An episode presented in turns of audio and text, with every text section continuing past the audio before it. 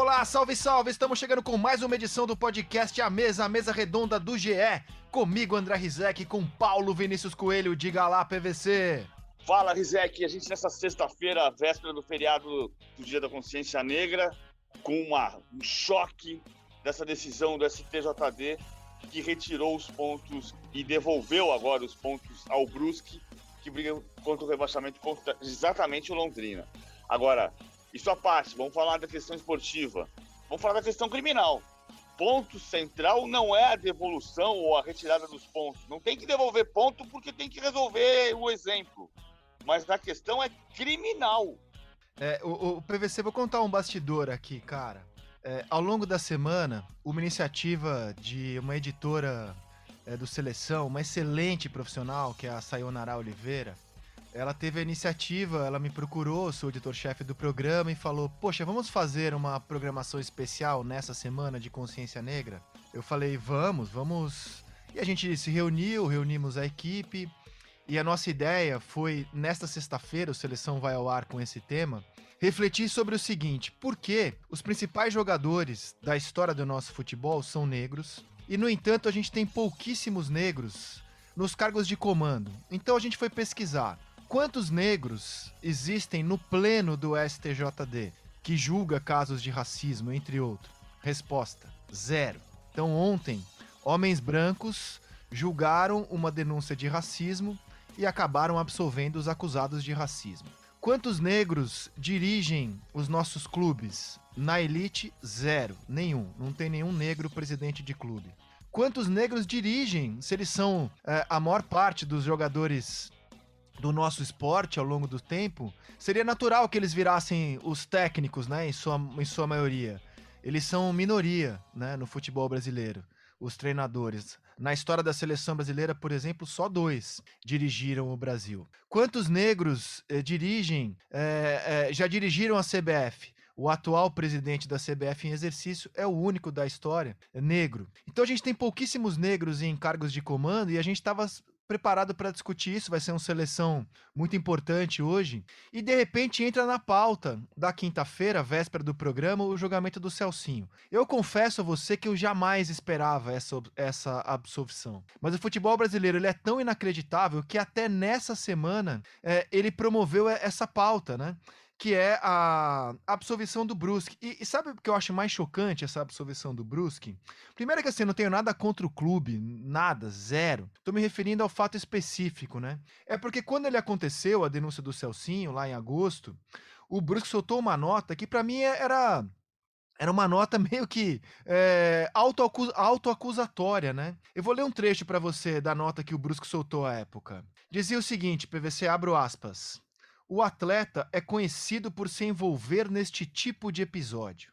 Este é esta é pelo menos a terceira vez, somente este ano, que alega ter sido alvo de racismo, caracterizando verdadeira perseguição ao mesmo. Importante esclarecer que, ao árbitro, o atleta não relatou ter sido chamado de macaco, mas sim que teriam dito: vai cortar esse cabelo de cachopa de abelha, o que constou na súmula e revela total contradição de seus relatos. Cara, de, por fim, o Brusque caracteriza uh, a denúncia do Celcinho como oportunismo. Abro aspas. Racismo é algo grave e não pode ser tratado como um artifício esportivo, nem tampouco com oportunismo. Pois bem, algumas reflexões sobre essa nota lamentável do Brusque. O próprio clube depois pediu desculpas por ela. Se era a terceira vez que o Celcinho alegava ter sido vítima de racismo, em vez de apontar o dedo para ele, que tal a gente refletir sobre a nossa sociedade, que leva um jogador uh, por três vezes denunciar racismo no campo? E outra, quem é o Brusque para dizer que vai cortar esse cabelo de cachopa de abelha? É, não é um termo racista. Quem tem que falar isso são os negros. Eu não sou negro, eu não tenho lugar de fala sobre isso, mas leio sobre isso, escuto, é o meu papel, é ouvir os negros sobre isso. E, e, e, o cabelo dos negros, o cabelo Black Power, é um símbolo da luta do movimento negro. Então, vai cortar esse cabelo é, de cachopa de abelha. Todos os negros que se manifestaram, e são eles que têm que falar sobre isso, não eu, apenas estou reproduzindo, é, trataram esse assunto como um gesto racista. E quando o Brusque diz, oh, o que foi dito foi isso daqui, não foi macaco, para mim era uma confissão do Brusque de um gesto racista. E ontem, o, no pleno, foi usado como argumento que se falarem isso para o Davi Luiz, é, não é racismo. Então ontem o STJD também conseguiu inventar PVC, o racismo com cabelo de branco. Eu nunca vi nenhum branco ser discriminado por causa do cabelo que usa, mas o STJD inaugurou essa categoria ontem, PVC. É muito triste, né, Vec? Assim, eu até acho. É, o que eu acho que a questão central é a questão criminal. A questão central é a música do Gilberto Gil. A raça humana é uma semana do trabalho de Deus. Isso aí, raça humana não é a etnia. A raça humana é uma semana do trabalho de Deus.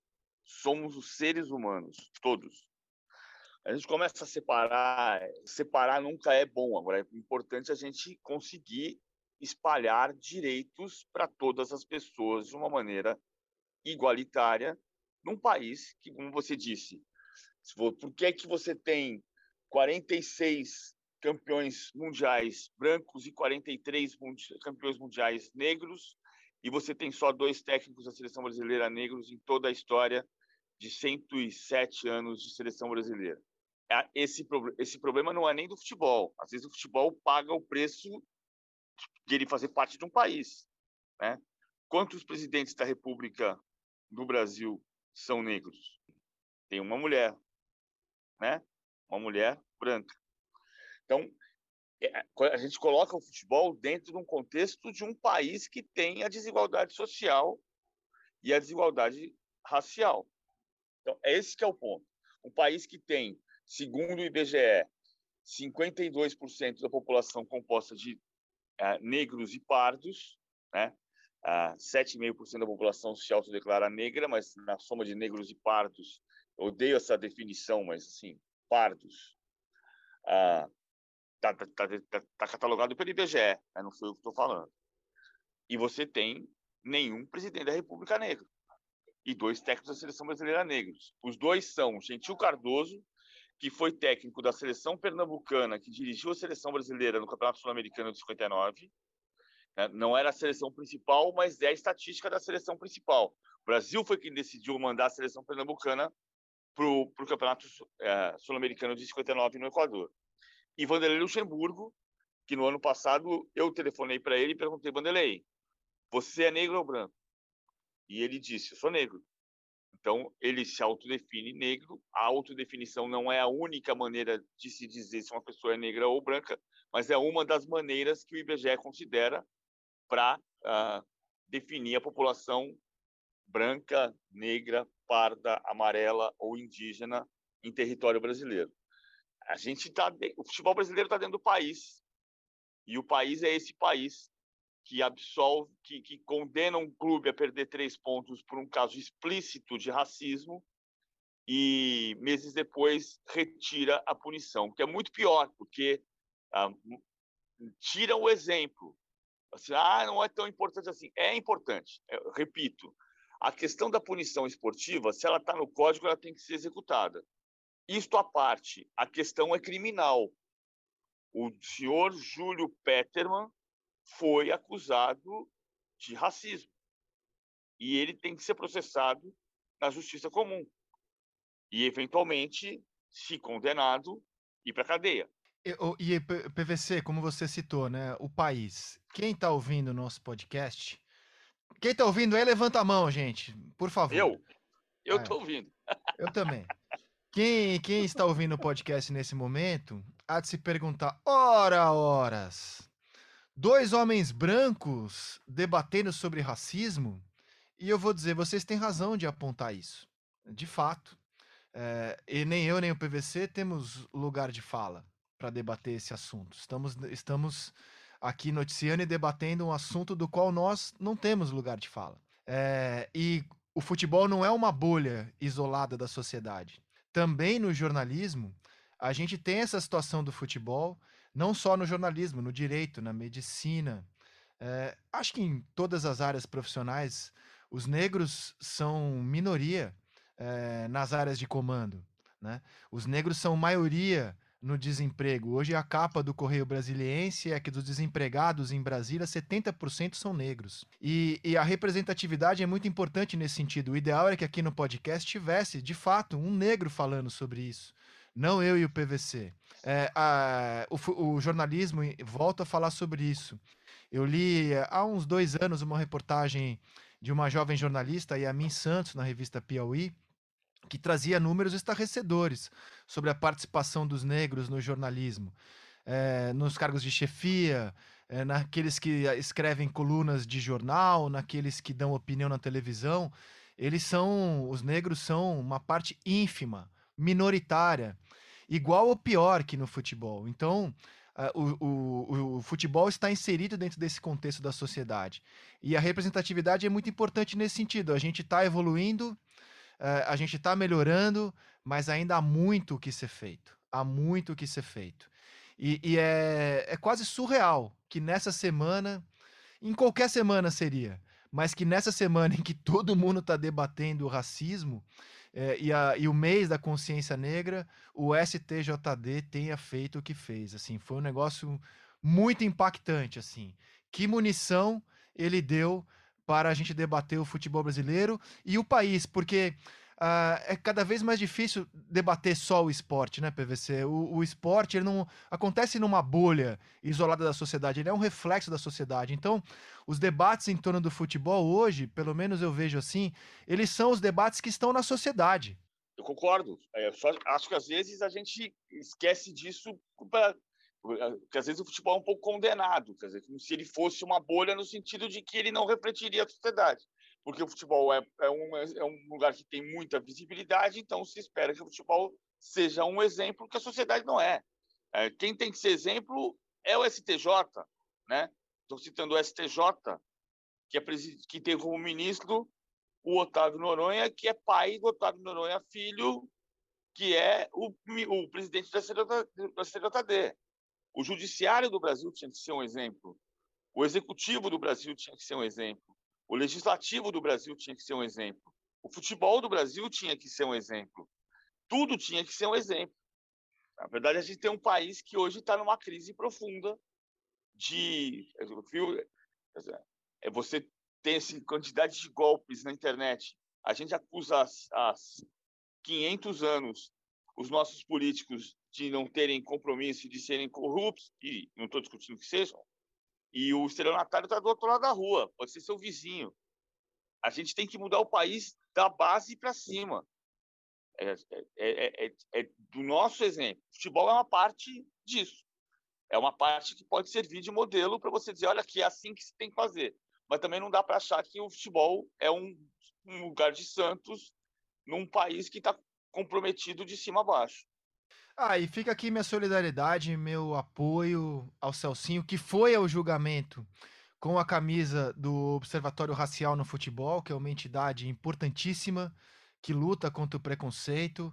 Vida longa ao Observatório, faz um trabalho belíssimo e importante.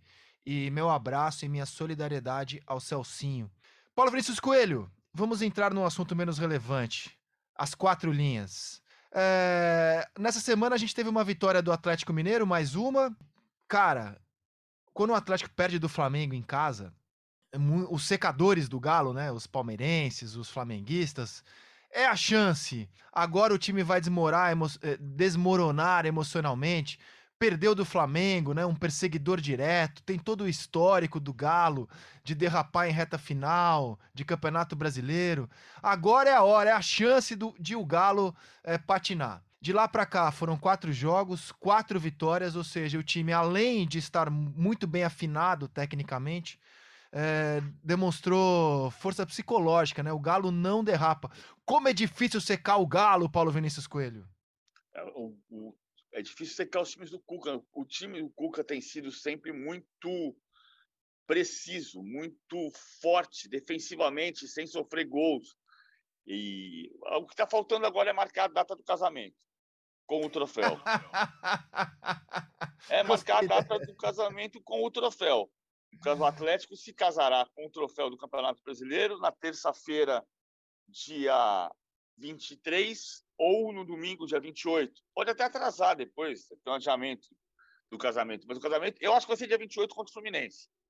Mas pode ser na terça-feira, dependendo. O Flamengo tem que perder de seis pontos para a Grêmio Internacional e o Atlético ganhar seis pontos de Juventude e Palmeiras. Nesse caso, o Atlético é campeão na terça-feira. Acho mais provável ser campeão no domingo, dia 28, se vencer o Fluminense também, no Mineirão. O que seria, vamos combinar, mais legal, né? Porque você faria uma festa com 60 mil pessoas no Mineirão para comemorar o título 50 anos depois. Ah, mas é só, é só o que está faltando. O Atlético não fez um jogo brilhante contra o Atlético Paranaense, mas é sempre difícil ganhar o Atlético Paranaense lá na Baixada, mesmo com o time reserva do Atlético Paranaense. O jogo foi sofrido, foi suado, quem não jogou muito bem. O Atlético venceu sem sofrer gol mais uma vez. E não sei se influenciado por isso, no dia seguinte, né? O Galo jogou na terça, no dia seguinte, os perseguidores dele, Flamengo e Palmeiras, perseguidores na teoria, né? Porque como o PVC disse, o casamento é só uma questão de ter a data. A união já está sacramentada com o troféu. Aí no dia seguinte, Palmeiras e Flamengo tomaram decisões que surpreendeu, ou que surpreenderam, melhor dizendo, a todos nós no noticiário. Nenhum veículo de informação que eu tenha visto na quarta-feira projetava time reserva do Flamengo contra o Corinthians, time reserva do Palmeiras contra o São Paulo. Prova disso, inclusive, é a quantidade de torcedores que foram aos jogos, especialmente a do Flamengo. 50 mil no Maracanã. Fiquei refletindo sobre isso, PVC. Você. Com... Cara, hoje ir a estádio é uma operação, né? Tem, toda, tem todos os protocolos de segurança, fora o acesso ao ingresso. E aí você vai ao jogo, né, na expectativa lá de ver o Gabigol, de, de, de, ver o time titular e, enfim, o Renato entrou com um time reserva, sem aviso prévio. Se o, o torcedor, quando compra ingresso para um jogo, ele não tem aviso prévio, ó, os reservas é que vão entrar em campo. Mas acabou sendo uma noite linda para o Flamengo com a vitória de 1 a 0 sobre o Corinthians. E o Palmeirense, que teve o maior público desde a reabertura para a torcida no Allianz Parque durante essa pandemia, viu um time reserva perder do São Paulo. E eu te pergunto, Paulo Vinícius Coelho, o que, que você achou das duas decisões? Eu começo pela ótica do Palmeiras, porque, assim, no meu entendimento, é, o, o, torcedor, eu não falo em nome da torcida do Palmeiras, eu não tenho esse lugar de fala para nenhuma torcida, eu não posso falar em nome de milhões de pessoas. Mas eu imagino que o torcedor de qualquer clube ame ver o seu time afundar o rival na zona do rebaixamento. E o São Paulo teria complicações seríssimas se perdesse o jogo, já que todo mundo que tá brigando para não cair ganhou na rodada. Né? O Juventude ganhou, o Atlético Goianiense empatou, o Santos ganhou. O São Paulo, o São Paulo terminaria uma semana muito tenso se fosse machucado pelo Palmeiras. E no entanto, o Palmeiras não atendeu a essa expectativa, perdeu o jogo e escalou time reserva. Como é que você viu a decisão do Abel Ferreira quarta-feira? Eu, eu, acho que ele podia ter colocado o time titular, mas acho também que houve um escândalo muito grande em relação a isso.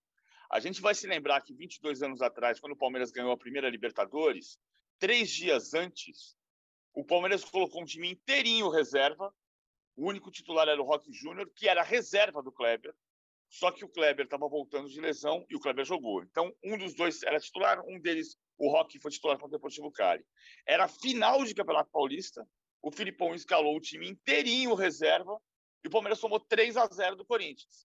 Então, o argumento de que, ah, mas é a tradição, ah, eu respeito pelo clássico, ah, eu... ninguém lembra que o Palmeiras jogou, perdeu de 3 a 0 do Corinthians com o time reserva, porque foi campeão da Libertadores três dias depois. Então, é, eu acho que a gente está num período, especialmente com esses animadores de, de redes sociais, Quem são os animadores de rede social? Ah, um monte de youtuber que fala em entrevista coletiva do Flamengo, sabe? Tipo, o Flamengo abre coletiva para todos os canais de YouTube e aí você não tem pergunta de repórter da Rede, da, da Rede Globo, de repórter da ESPN, da repórter da Bandeirantes, da Rádio Tupi, da Rádio Globo, não tem. Quer dizer, tem menos, porque tem todo, tudo, todo mundo tem espaço com responsabilidade. O problema é que você faz assim. Quando você. Ah, vou fazer aqui uma conjectura, tá? Ah, se eu tenho um canal que só faz live pós-jogo para a torcida do Flamengo ou para a torcida do Palmeiras, qual é a chance de eu, na minha live, dizer assim, ó, ó, perdeu, mas jogou bem, hein? Ó, o juiz marcou pênalti para o adversário, mas foi pênalti. O juiz acertou contra o meu, contra o seu time. Qual é a chance de você ter isso? Então, tem espaço para todo mundo, mas a gente precisa fazer o jornalismo com responsabilidade.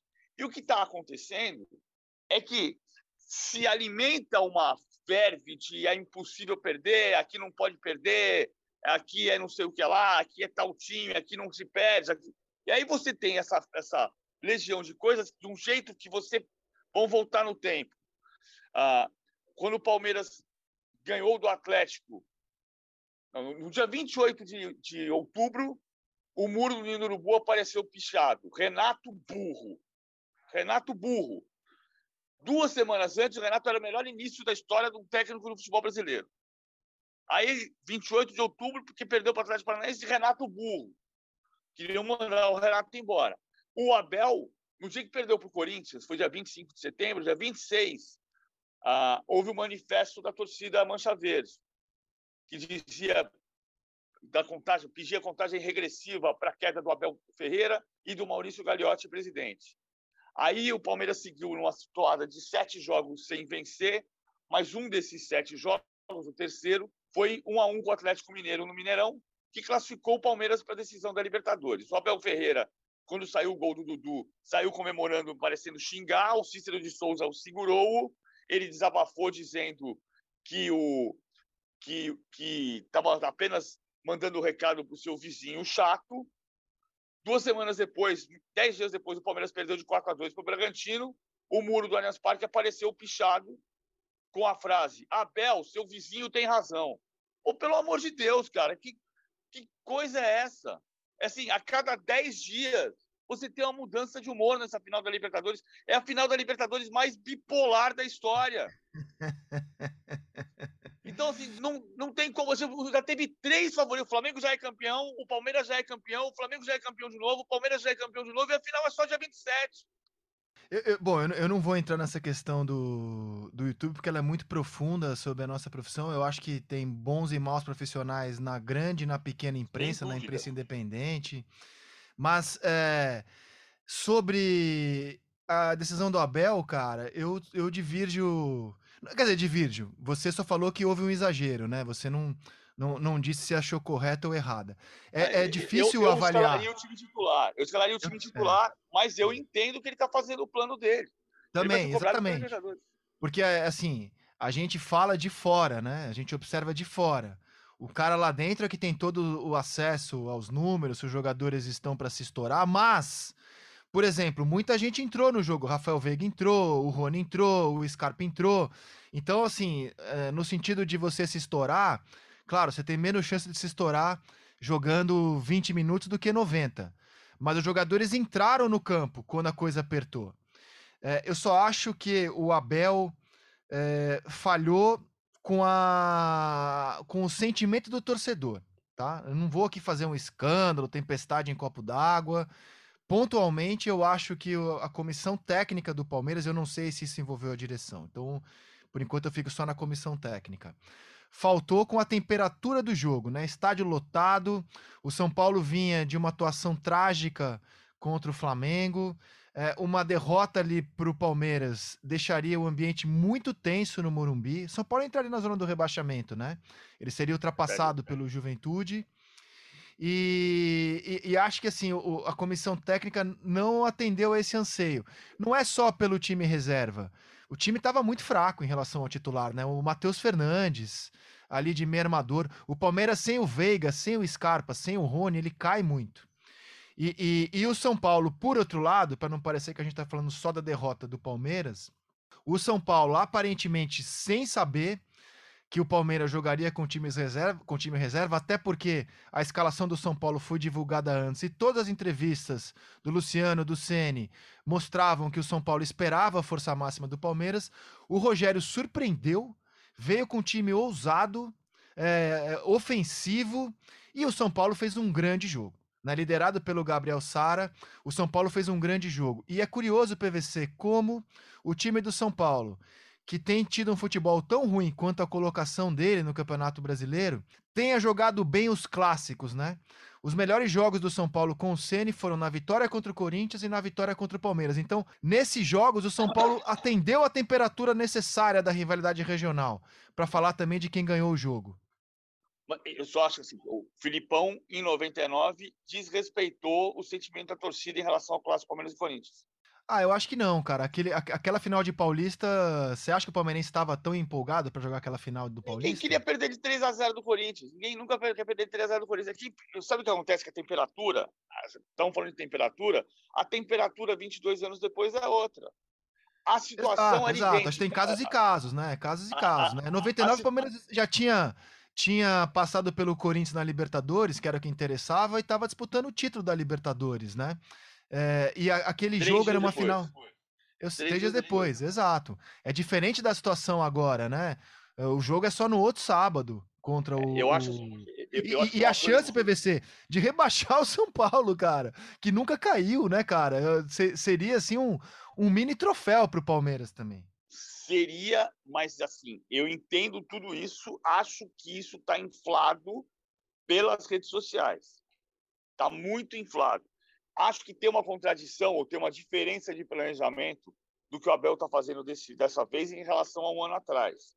Porque um, um ano atrás ele jogou com o time titular contra o Flamengo, nove titulares da Libertadores, e jogou com o time há nove dias da decisão da Libertadores, exatamente como o jogo contra o São Paulo estava há nove dias desta decisão da Libertadores. Há nove dias da decisão passada, ele jogou com os titulares, nove titulares e jogou os dois jogos seguintes com reservas, tirando a derrota para o Ceará, que ele jogou com Gustavo Gomes e 10 reservas. Dessa vez ele podia ter repetido a estratégia e ele mudou a estratégia. Por que ele mudou a estratégia? Não sei. Ele está pensando na final da Libertadores e desconsiderou a rivalidade com São Paulo. Mas, a, a grosso modo, a situação é igual à do Filipão de 99. E se o Filipão de 99 toma 3 a 0 do Corinthians e perde a Libertadores, ele ia ser questionado. E se ele ganha a Libertadores, se o Abel ganha a Libertadores dia 27, ele deixa de ser questionado. A final das Libertadores mais bipolar da história, ela vai ter o êxtase depois da, da decisão de Montevidéu, se o Palmeiras ganhar. E aí ninguém vai tocar no assunto do São Paulo. Palmeiras vai fechar o campeonato em terceiro ou quarto lugar, e aí não, não tem importância o São Paulo. Não vai dizer, ah, demite o Abel Ferreira porque ganhou a Libertadores, mas perdeu para o São Paulo e o São Paulo não foi rebaixado. É, a estratégia do Flamengo, é, é, eu acho que ela tem diferenças, né? Embora o Flamengo tenha jogado também com time reserva, é, o Flamengo tem muitos problemas no seu departamento médico, né? Muitos problemas. É, o time tá estouradaço, ao contrário do Palmeiras, que está bem mais inteiro. E não era um jogo de uma rivalidade regional, mas era um jogo de 50 mil rubro-negros no Maracanã. Que, pelo que eu vi das imagens e ouvi, não reclamaram quando saiu o time reserva. E o time reserva soube jogar em sintonia com a massa que levou um público espetacular ao Maracanã. Mas a estratégia do Renato também deu certo, porque ao contrário do São Paulo contra o Palmeiras, o Corinthians não jogou nada. O Corinthians foi para o Maracanã para praticar o não futebol, né? O futebol nada.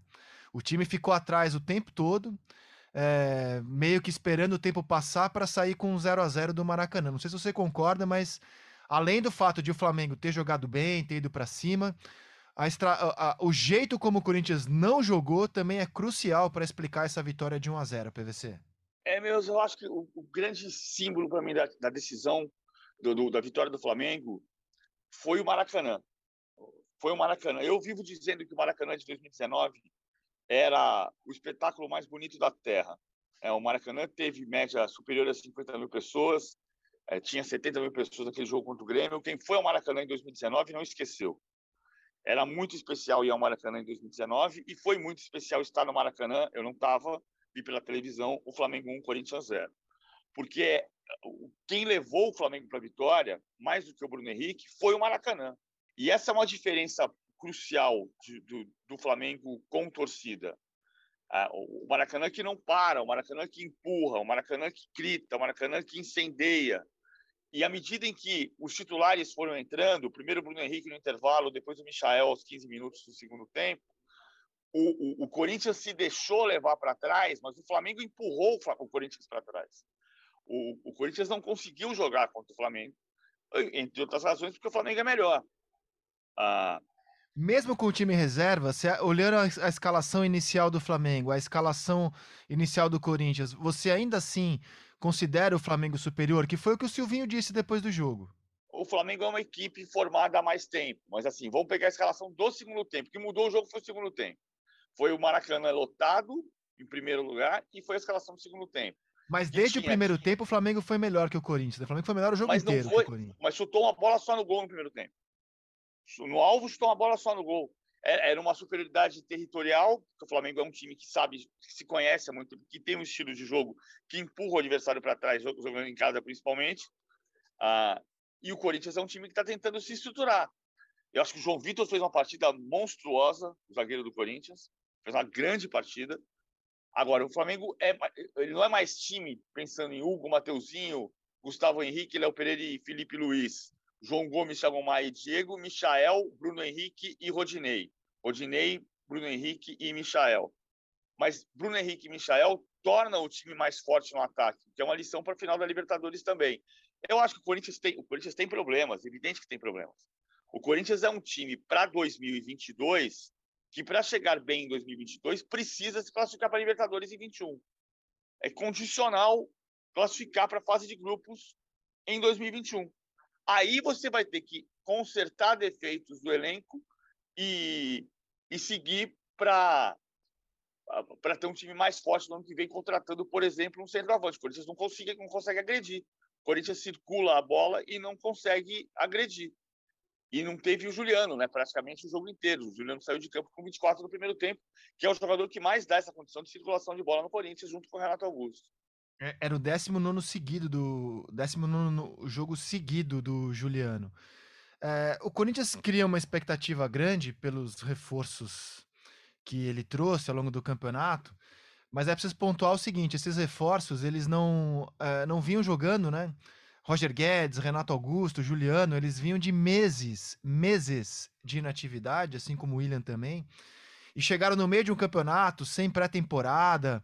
Não foi uma coisa pensada com cuidado, né, com tempo, de uma preparação. Eles foram entrando, eles são muito melhores do que os jogadores que lá estavam antes deles. O time melhora muito com eles mas o Corinthians não consegue engatar uma sequência, especialmente fora de casa. O último jogo que o Corinthians ganhou fora de casa foi em agosto. Em casa, o Corinthians vem somando pontos. Você falou da atmosfera do Maracanã. Na atmosfera da Neoquímica Arena, o Corinthians, até quando joga mal, vem arrumando o jeito de ganhar jogos. Então, assim, torcida faz toda a diferença. Toda a diferença, né? Maracanã lotado, Neoquímica Arena lotada. Claro que não garante que você vença jogos, mas ela faz muita diferença. Mas o Corinthians, é, eu, eu, eu acho que ele foi com, foi com uma postura muito careta, cara, muito conservadora, muito defensiva para enfrentar o Flamengo. E, e, e, frustra quem imaginava ver o Corinthians num outro patamar. Por que, que eu digo outro patamar? De 19 para cá, o time do Flamengo, muito melhor que o do Corinthians, ganhou oito partidas e empatou uma.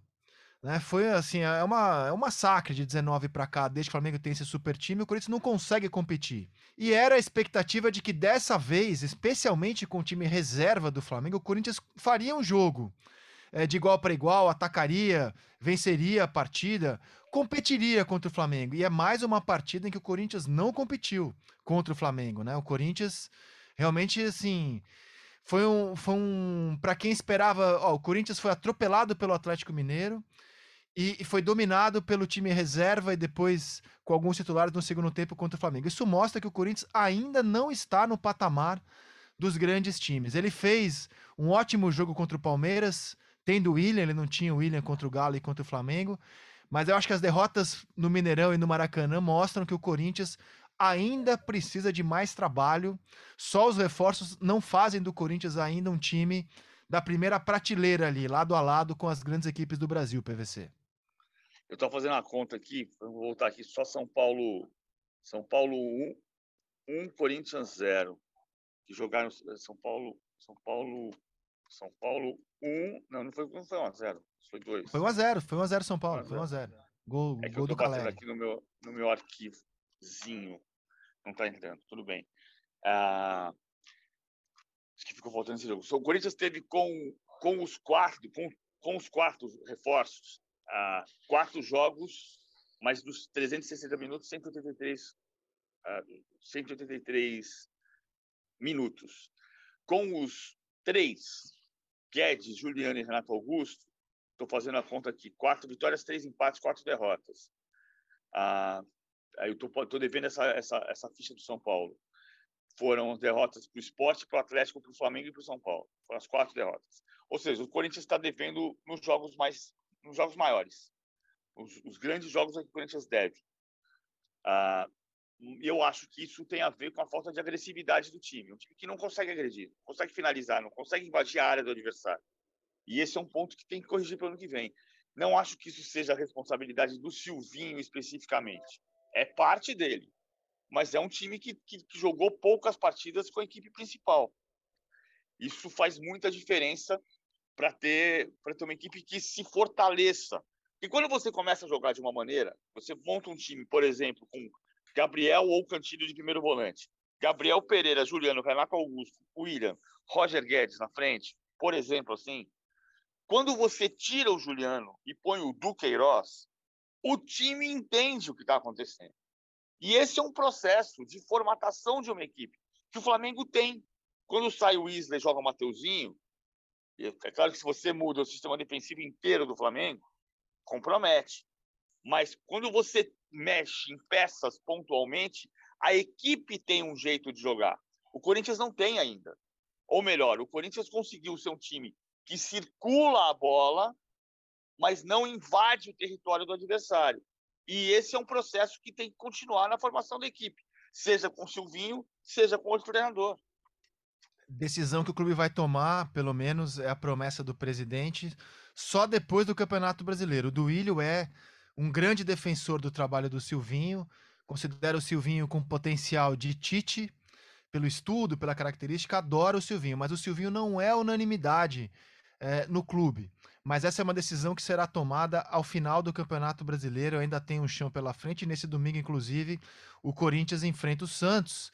E aí o Corinthians vai enfrentar, na reta final de campeonato, vários dos seus ex-treinadores. Vai enfrentar o Jair Ventura, vai enfrentar o Mancini, o Thiago Nunes, dos técnicos que ele teve nos últimos três anos, além do Carilho, que prova que o Corinthians tá tirando para tudo que é lado para ver se consegue um treinador desde a saída do próprio Fábio Carilli, que foi o último a fazer muito sucesso lá.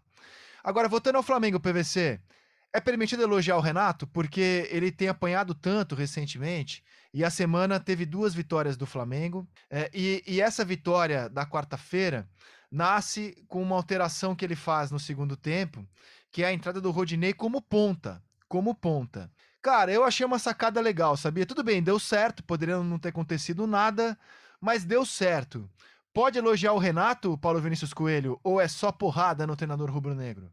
Pode elogiar, só que a questão é que não é o Renato, é o Flamengo. É, é, é engraçado, às vezes parece que a gente está fazendo um jogo. O, o, país que diz que se superestima o treinador é o mesmo país que diz o Renato ganhou tal jogo, o Renato perdeu tal jogo. Parece que está jogando o FIFA no videogame. Pô, mas entendeu? tem um dedo dele, né, cara? Quando ele coloca o Rodinei e o Rodinei faz a jogadaça do gol na função de ponta, tem um dedo do treinador ali, inevitavelmente. Tem, tem. eu acho o Renato bom técnico. O Renato não é o cara só do da intuição. O Renato é o, o cara que é, o cara é campeão da Libertadores, o cara é, é campeão da Copa do Brasil duas vezes. Então tem mérito do Renato.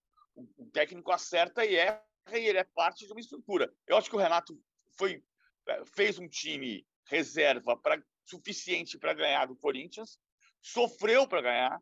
Talvez a gente estivesse analisando o jogo de uma maneira diferente se, se não tivesse tido a jogada brilhante do Rodinei Garrincha.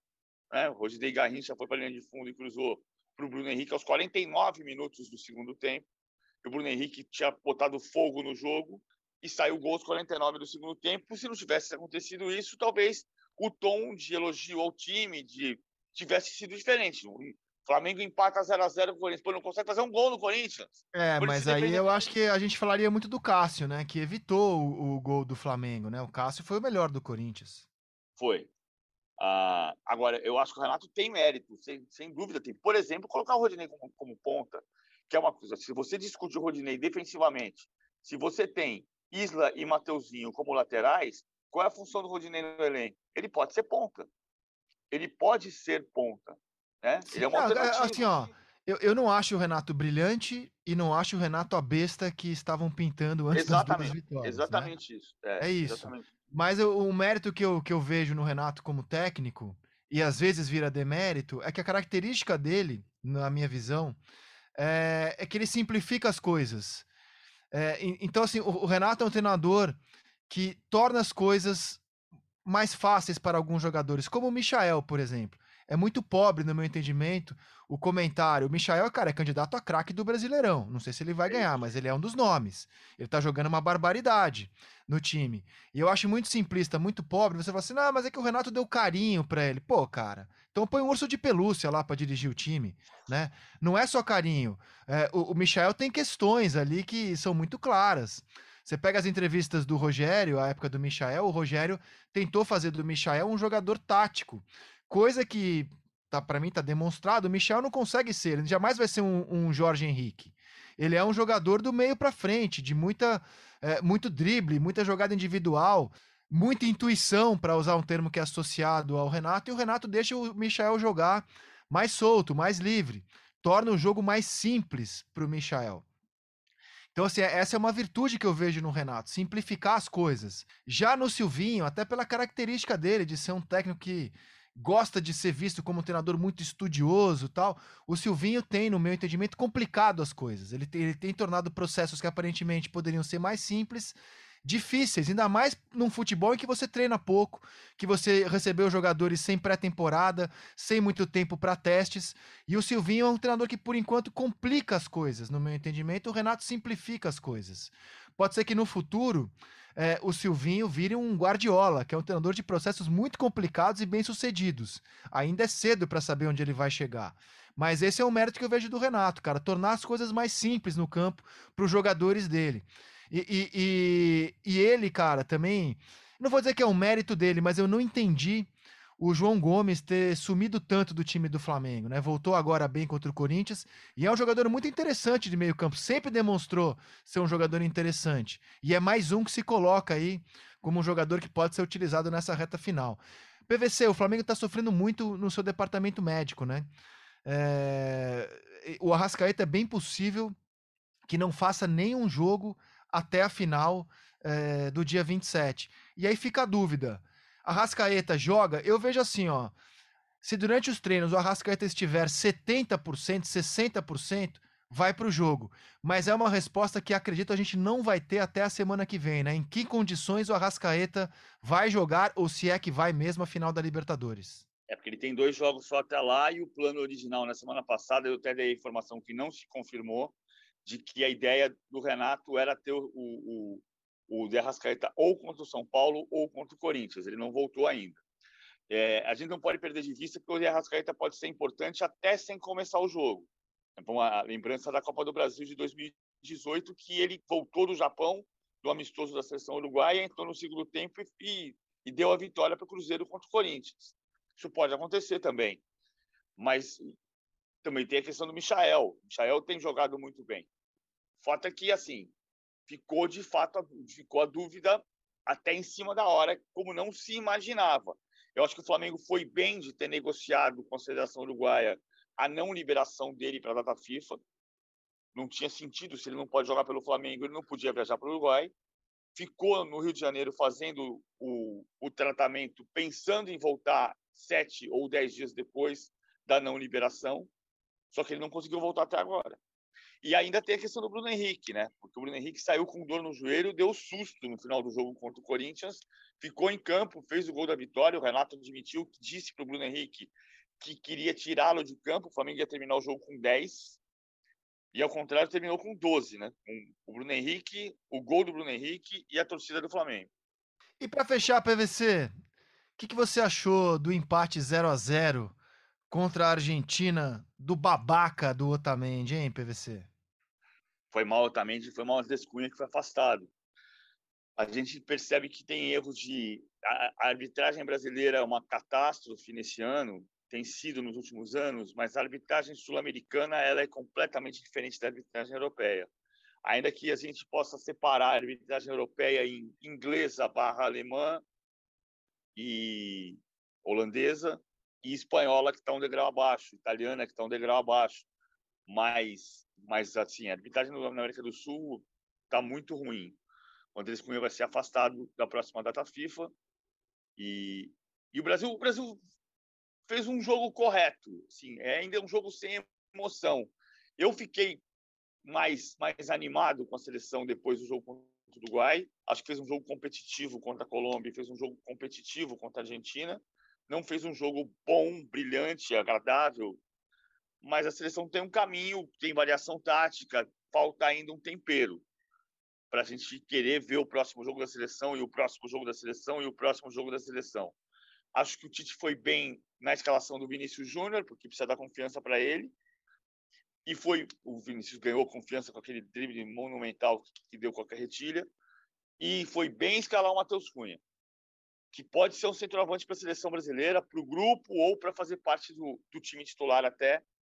Matheus Cunha vai se firmando no Atlético de Madrid e vai dizendo aqui, ó, eu posso ter lugar aqui, hein?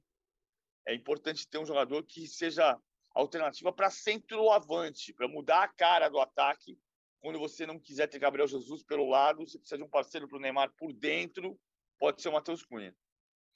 Olha, as Copas de 2010, 2014 2018 foram claramente vencidas pela seleção que teve o melhor ciclo.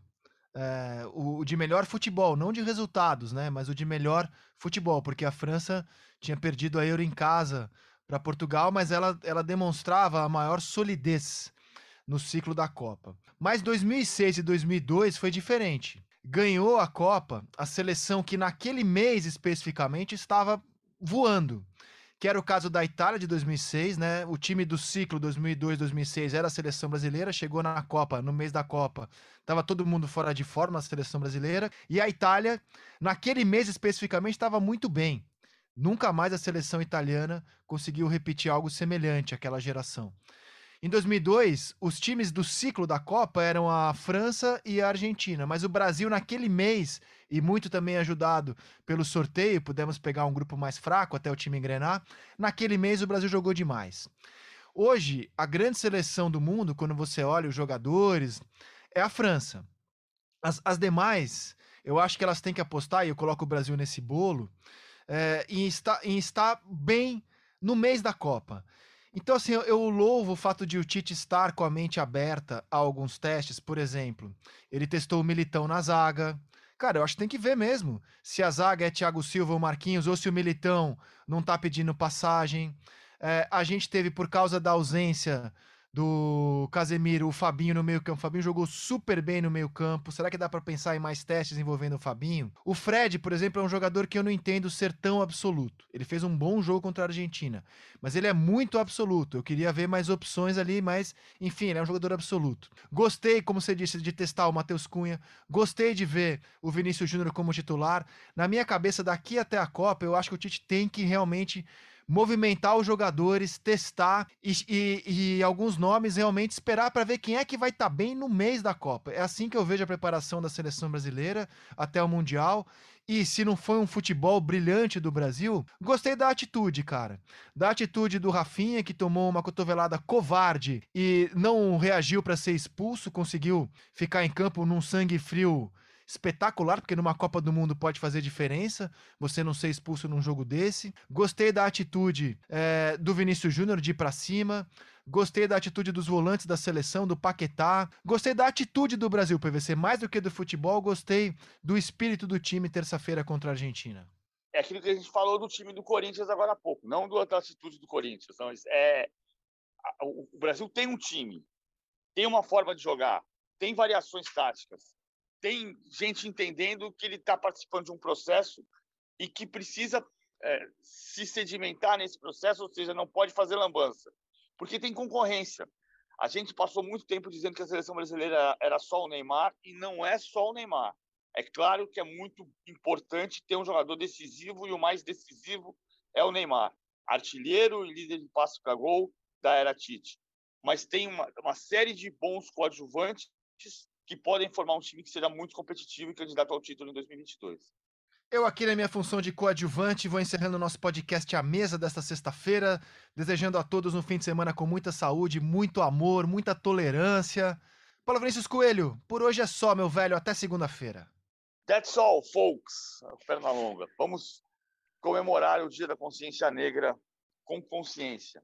Todo dia é dia de ter consciência. Meus amigos, um ótimo fim de semana para vocês. Na segunda-feira estamos de volta. Tchau!